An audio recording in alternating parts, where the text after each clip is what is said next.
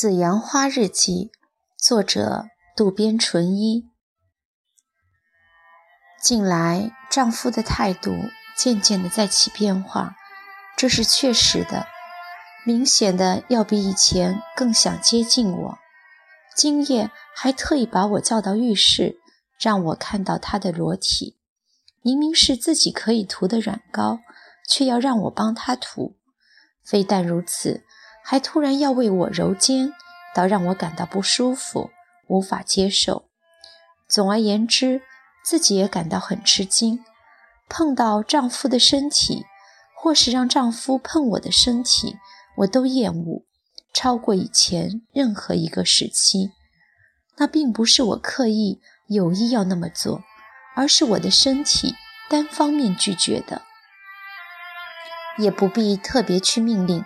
身体远比我的意志顽固、老实正直。女人这样的心情，丈夫知道吗？不，他肯定是无法理解的。忽然，我感觉到好像丈夫要来了，急忙关闭电脑，整理了一下厨房后，就到寝室去了。老实说，这里才是能够逃避丈夫纠缠的太平场所。进入这个房间。他就不会再对我说三道四，也不会来碰我了。尽管如此，我们虽说是夫妻，但是待在自己的房间里才感到最有安全感。这样的妻子也是绝无仅有吧。总而言之，我们的夫妻关系现在正在慢慢的走向崩溃，这已是无可争辩的事实了。三月三日，星期六，二十一点三十分，清晨吃完早餐后，夏美不失时机地问了一句：“爸爸，今天是女孩子过的节日，你知道吗？”女儿显得很高兴，丈夫随声附和道：“哦，是吗？”随后又略微想了一下后，邀请大家说：“好吧。”那么今天晚上大家一起去下馆子吧。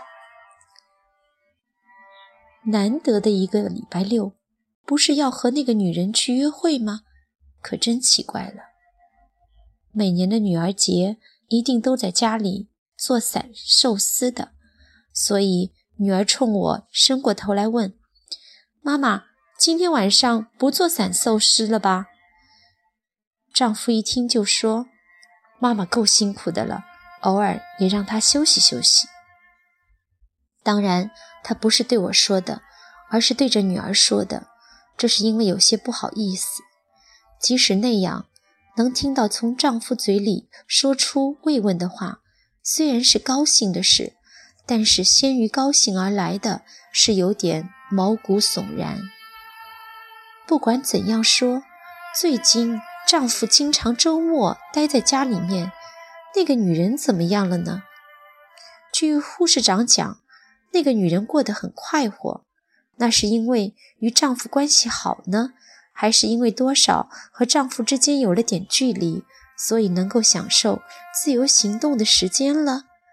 说不定是后者吧。因为我周末邀请全家一起外出吃饭。就猜测我和失之的关系，甚至怀疑我和失之的关系产生了裂痕。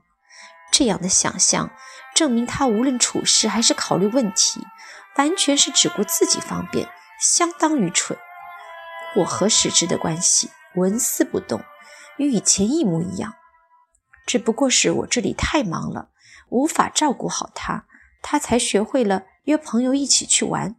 当然，这方面我会收紧缰绳的。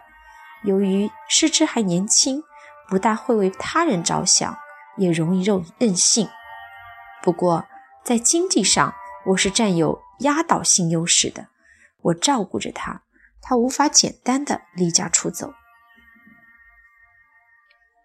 在丈夫的带领下，我们来到了一家意大利料理店——安德烈。这个店的店长原来是丈夫经常去的六本木店的店长。丈夫向她介绍说：“这是我的太太。”她马上就很诚恳地说：“我以前一直承蒙您先生的照顾。这么说来，他以前和那个女人也一直去的喽。店长或许会把我和那女人做比较吧。想到这里，我感到有些不愉快。丈夫根本不知道这些，一边吃饭一边问我：“那个情人节的答谢礼物什么好呢？”不知刮的是什么风。以前丈夫曾托我为他购买礼物，那是为了答谢情人节送巧克力给他的病人的，但是却从来没有还给我什么礼物过。当然，我也从没指望过他会送给我什么礼物。那么，给我买个特别高级的吧。我回答了他一句。丈夫听了，微微一笑。对于丈夫的变化，我感到非常吃惊。迄今为止，他根本没有对我有过一句温柔的话，也没有为我想过一件事。可今天却是这样，为什么会有如此大的变化呢？是不是他突然觉悟到了家庭的重要呢？还是因为他和那个女人的关系出现裂痕呢？吃完晚饭回家后，一家人都睡着了。家里上下静悄悄的，我一个人坐起来，走到偶人架前，仔细的凝望。红色柔毯的阶梯陈列架上坐着一对男女，面容笑容可掬，和睦相爱。这两位中间有什么很坚实的纽带吗？